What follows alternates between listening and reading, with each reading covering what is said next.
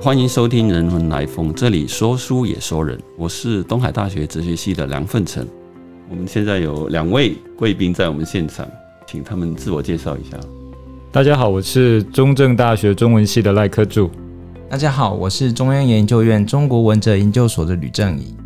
好，今天呢，我们就是要谈一下这个中国哲学在台湾新儒家以及这个一些关于哲学的一些看法。比较轻松的谈，就是说我们三个呢，其实我们都有一些很共同的一些学术渊源，其实都受到这个鹅湖的学派的一些影响。是，没错，没错。对，这我们好像都可以说，在大学时代都读这个鹅湖的月刊成长，这样子也从那边吸收到一些学术的养分。我可能没有，我应该是硕班才接触到鹅湖的，因为我大学的时候是。非本科系，我是外文系的，所以我其实是到了东海哲研所念书之后，其实我才接触到鹅湖。那正义呢？我大概大四的时候，就是思想的兴趣从道家转向儒家。那时候很喜欢看方东美先生的书，后来就是有老师推荐我说：“哎，如果你要看方东美的书的话，那是不是牟先生的书更具有哲学性？”后来因为喜欢了儒家，特别是喜欢王阳明的哲学。就去找了牟先生的这个《从陆象山到留级生》来看，也看《传习录》。硕士班的时候呢，就是认识了陈家明学长，因为他也是杨祖汉老师的学生。我们还有跟一位学长叫赖文远，他已经把牟中山那时候很重要的著作都已经读过一次了。跟他们参与读书会的时候呢，我就慢慢更加了解新儒家不只是牟中山，还有其他的人。范成呢，你跟新儒家还或者鹅湖的渊源是什么呢？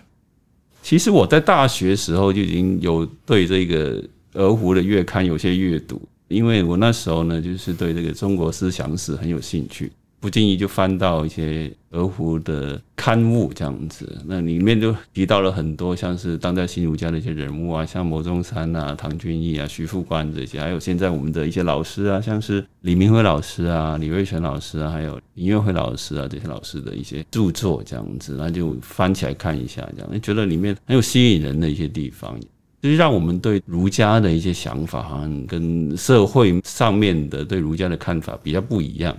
但这个其实也是跟我在香港的一些经验也有一些关系，因为香港的时候呢，我在国高中的时候呢，也有看到一些比较我们说就是传统的中国文化的那一些个人的一些经历，像是莫中山先生啊、唐俊先生他们以前在中国大陆那时候的一些经历，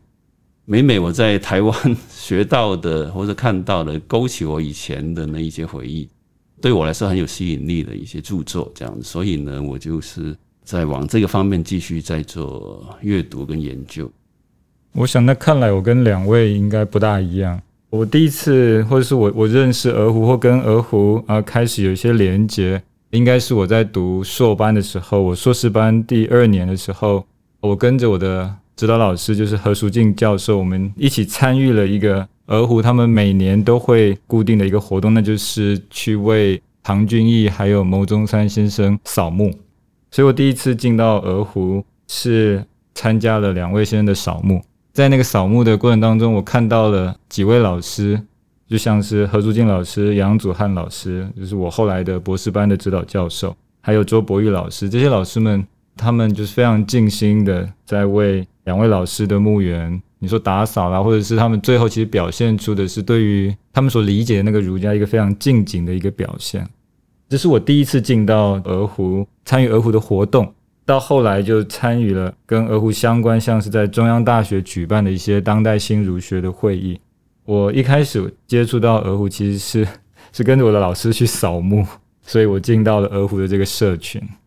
我记得我们好像还有一个题目是为什么儒学还值得研究或者是继续推广？就尤其是在台湾，就是儒学真的是像我们一般人所想象的那样的专制或者是威权吗？我记得那个郑乙跟那个范承轩好像有一些想法，或者我们先请郑乙聊一下，就是就是为什么我们还是要弄儒学呢？或者为什么我们还要继续研究儒学呢？OK。我当初喜欢儒学，是因为看到了那个莫先生一个话，就是说，哎，一个存在的决断。当初就是年轻嘛，总是有一些生活上或者是各种情感上的各种困境，让我对这个道家思想有些疑惑。可是我觉得在王阳明哲学这边，好像可以得到某种解答。后来当然随着深入的研究，就慢慢发现，其实儒家跟我以前这个中学时候接触的这个中国文化基本教材其实不太一样的。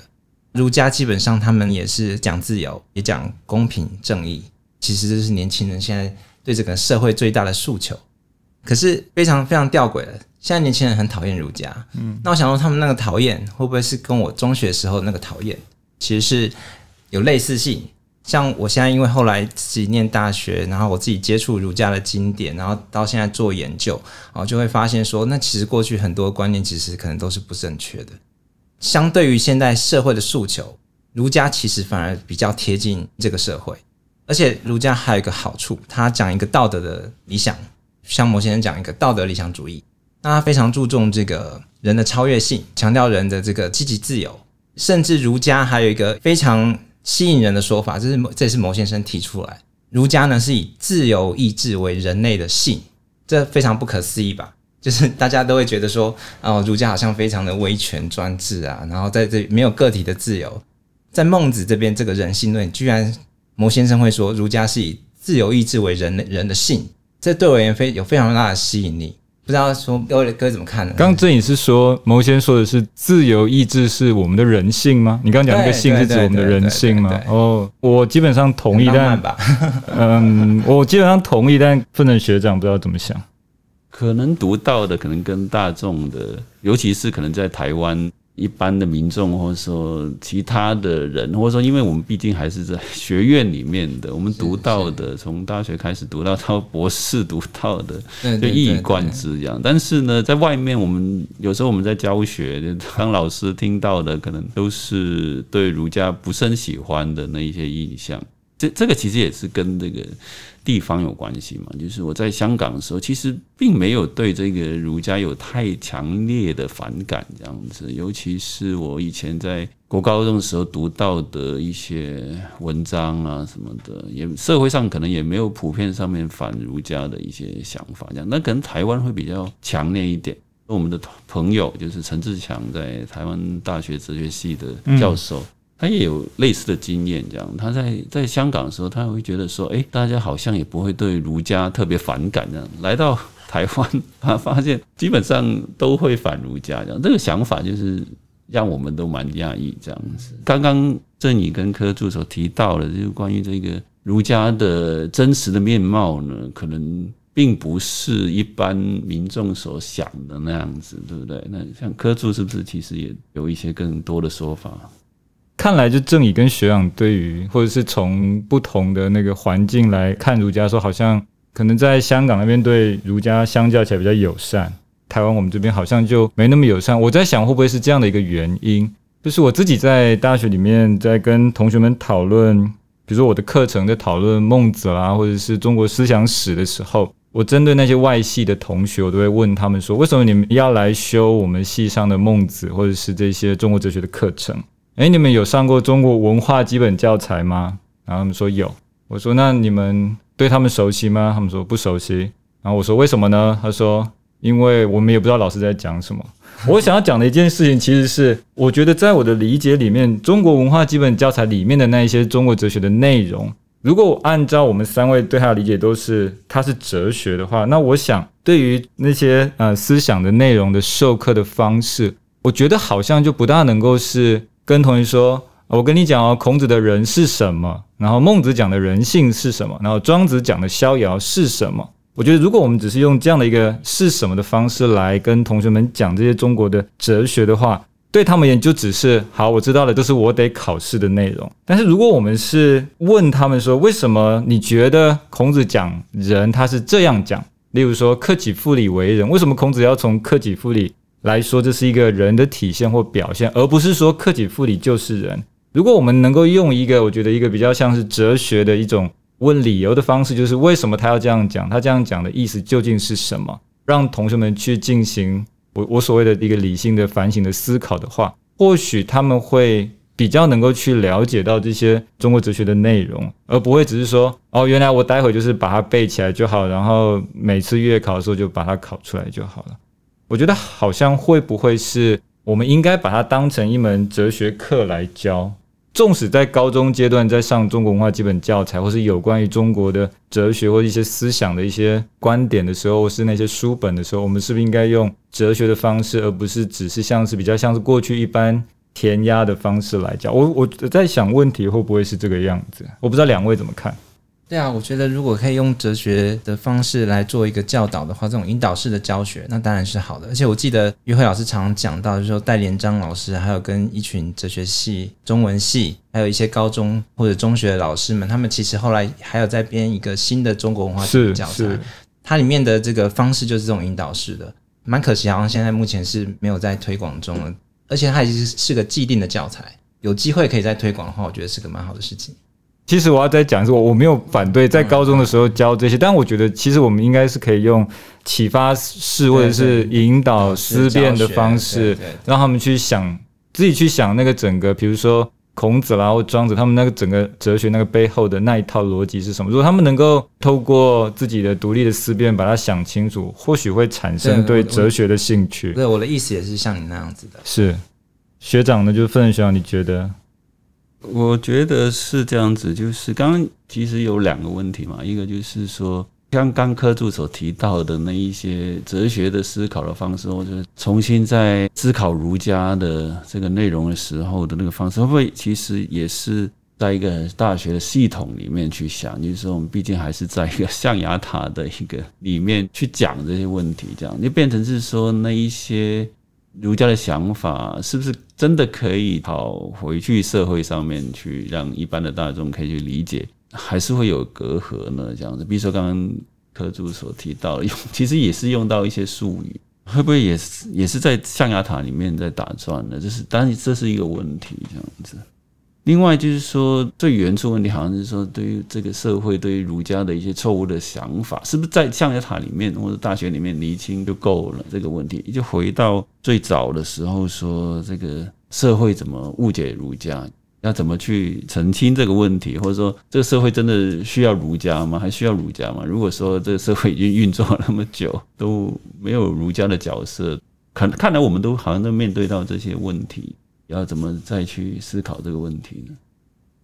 我觉得这是很蛮不是那么好回答的问题，因为因为其实你说台湾社会需不需要儒家？那台湾社会基本上，我我觉得我们还是个儒家社会，很多关于家庭的想法，然后关于社会的想法，基本上都还是有个儒家的思考的那个基底在那边，只是说这是一种隐没之知吧，就是说大家就是都是在行动或者行为之中不自觉的在流露出这个体现了某种儒家的价值。可是他们可能不知道说，哎，其实背后有一个儒家的观念在做一个支撑。这部分当然是我们必须要去通过教育方式慢慢揭开它。那偏撇开儒家这个问题不讲的话，我觉得这或许也不只是儒家的问题啊。那可能还有传统的这个各种教法，讲像是啊，就是佛家、道家可能都类似的问题。那甚至你就说哲学好，哲学其实也有这样的问题。这可能不只是儒家的一个儒家哲学里面单单面对到的问题，对。我是这么想的，不知道不知道你们怎么看？嗯，怎么走出象牙塔这个问题？对，我现在应该还在象牙塔里面，就是我在做的中国哲学研究，尤其是儒学的研究，在课堂以外，我觉得我还是在一个象牙塔里面的研究，像是我们怎么让儒学走出去？我觉得你需要你刚好要讲话，你先说好了。我们回到那个鹅湖嘛，就是说我们刚刚最早的时候，我们说因缘际会，说为什么我们凑在一起，这样就是基本上还是靠鹅湖这个一个很抽象的一个精神或抽象的理念嘛，这样子，或者里面代表的是一个当代新儒家的一个在世界里面的某个基石，好了，凝聚了一些中国哲学当代新儒家有兴趣的那些学者们的一个切入点，几十年来的一个演变，我们算是比较。新兴的一代嘛，要说走出象牙塔，是不是应该也要从这一个《鹅湖月刊》这个刊物来去给出一个比较好的一个答案呢？刚好我们三个呢都是那个《鹅湖月刊》的编辑委员、编 常务编委这样，说不定呃，这个是一个很好线索，是不是？如果说要怎么走出象牙塔，或者说可以回应到说为什么社会还需要儒家这样子，我们在那个。鹅湖月刊的就最近的定位上，我们大概做了一些调整，就是我们会比较希望能够邀请一些比较是年轻世代的学者来投稿，啊，尤其是有关于文化类别的，或者是我们的社论版，就像各位师友们，或是啊有一些读者可能会注意到，我们议题其实算是蛮丰富的。例如，我们会谈性别的平等，比如说像这一期，我们从孟子的角度来看战争；如果从儒家的角度来看的话，我们怎么去看这一次很遗憾在韩国发生的那个踩踏的那个憾事？像是我们曾昭旭老师，他也从儒家生命的观点来讨论这些问题。我想，我们都希望能够营造的是一个有老中青三代，尤其是青年这一代，更多的一些多元的想法可以进来参与这整个社会议题的讨论。如果刚才提到的是《鹅湖月刊》这一块的话，那我们希望能够让一些更多的年轻的学者，未必是一定是儒家，但就从中国哲学的角度。那么，儒释道三教的角度来看，他们会怎么去回应那个社会的议题？所以，我们也希望能够透过这样的一个平台的建立，让比较年轻的一些学者能够把他们在他们自己的学术领域所学到的，能够去透过回应时事的议题，能够展现出来。我想，这是目前我们在做的一些事情，就怎么样去走出象牙塔，就不像只是纯粹在学术的研究里面，大概是这个样子吧。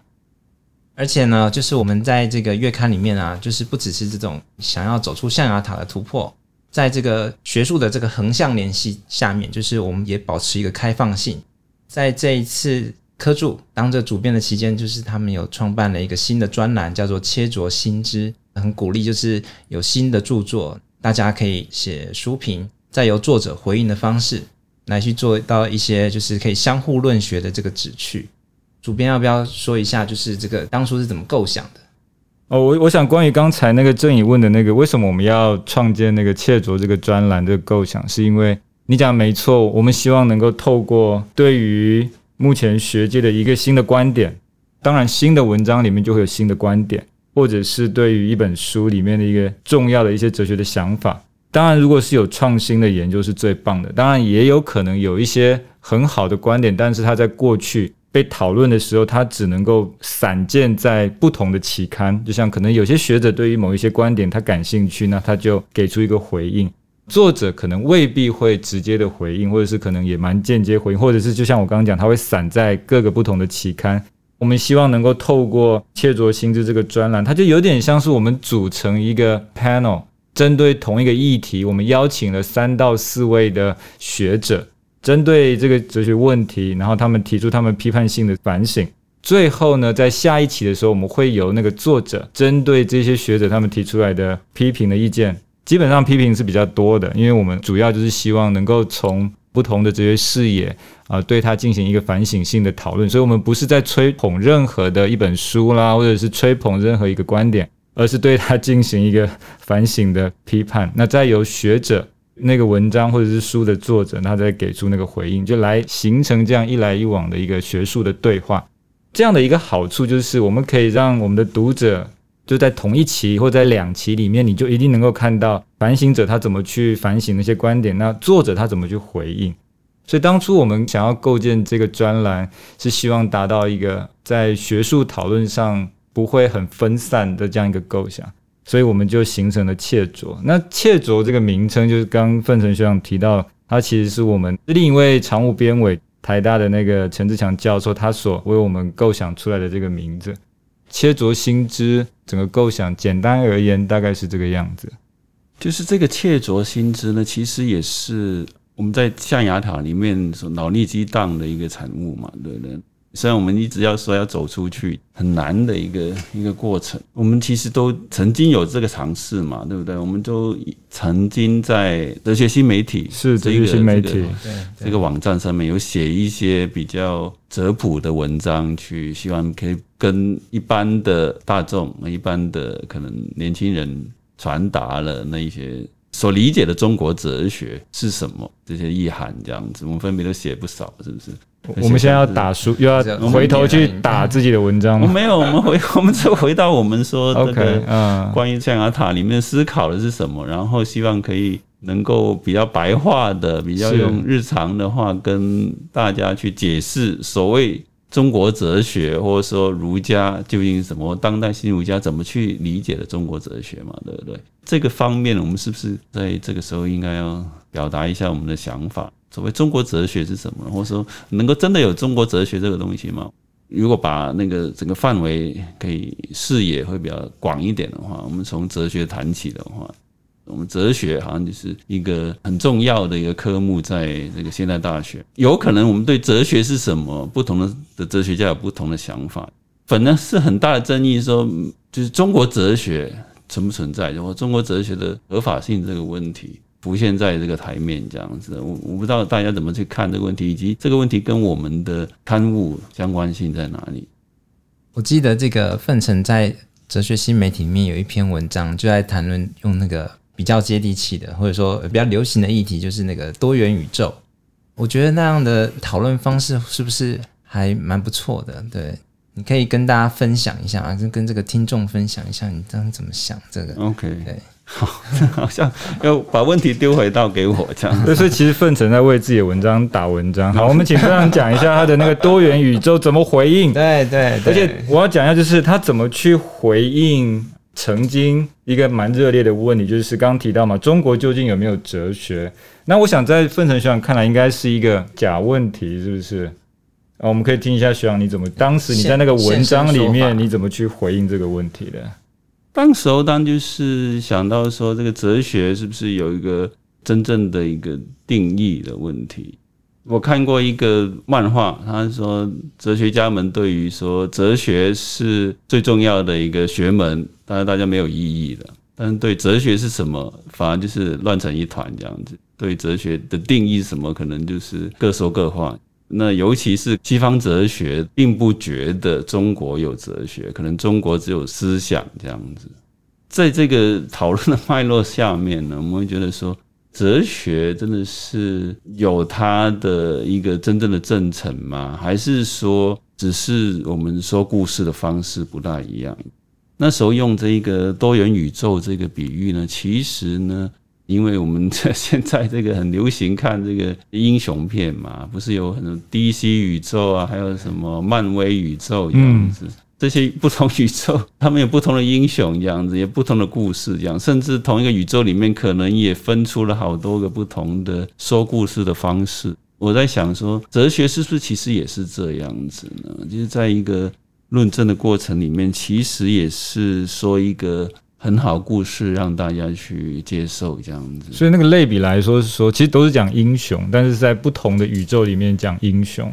所以哲学可以在西方当西方哲学，那中国哲学就是可以讲理解说哲学在中国里面的一些发展吗？或是当然我们或者是说它其实就是如果在中国文化里面有固有的像是儒释道三教的这样的一个思想的话，那它也可以说是中国哲学，应该没有问题吧？也就是说，在中国里面的那些英雄的表现，其实表现在道家是个英雄，或是儒家是个英雄。那在西方里面，可能有康德是一个英雄，或者是对黑格他们是个英雄，但都是英雄。中国不讲英雄，那对对对圣人，对对没错没错没错，他们有不同的这个故事，这样或他说故事的方式怎么去论理，这样子说理这样的方式。